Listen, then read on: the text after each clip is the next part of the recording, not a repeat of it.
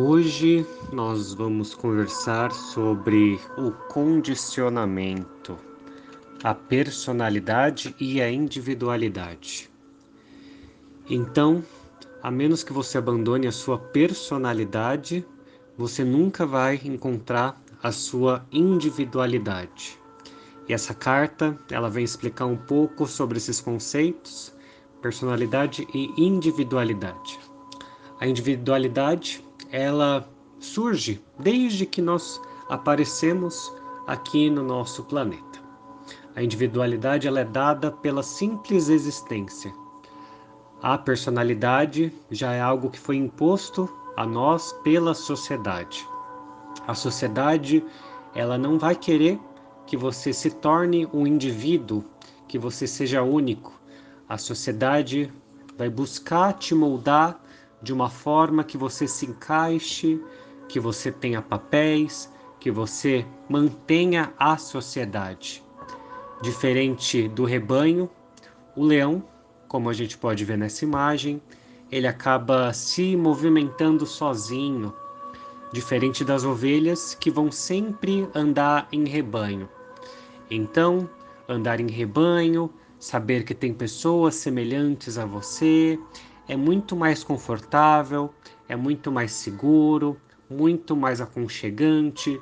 É gostoso saber que tem pessoas agindo como você, porque é reconfortante saber que o que você está fazendo não é errado.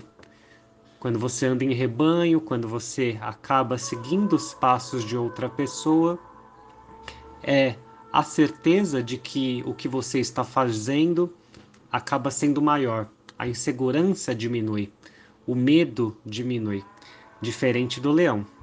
O leão, ele sempre vai andar sozinho, buscando, compreendendo, aprendendo. Muitas das coisas ele acaba fazendo sozinho. Então, o leão sim tem a sua individualidade. Ele acabou descobrindo quem ele é sozinho a partir das experiências que ele mesmo teve ele não olhou para o lado, ele não se inspirou em outras ovelhas, em outras pessoas, ele encontrou e criou a sua própria individualidade. Então, ele sim sabe quem ele é de verdade.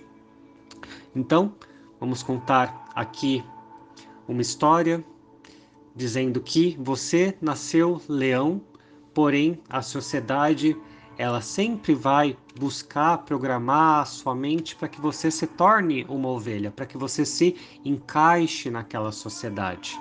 E muitos de nós, com medo ou insegurança, ou porque não sabemos que temos outra opção, acabamos nos tornando ovelhas.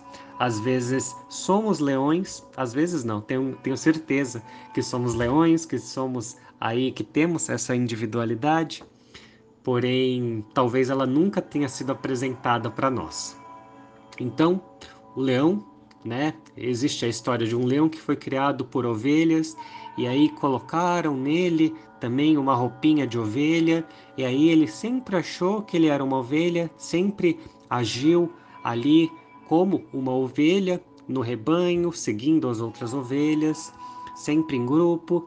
Porém, um dia um leão invadiu ali o local que ficavam todo o rebanho, todas as ovelhinhas, roubou o leão e levou o leão de frente para um lago, onde esse leão que estava vestido de ovelha, que foi criado como uma ovelha, olhou para si ali no reflexo e viu quem ele era de verdade.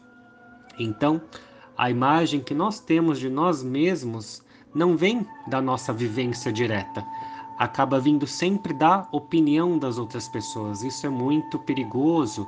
Então, quando a gente faz essa reflexão, quem sou eu? Muitas vezes poderemos estar aí contaminados pela opinião das outras pessoas. Poderemos talvez citar que somos aquilo que os outros disseram que nós somos.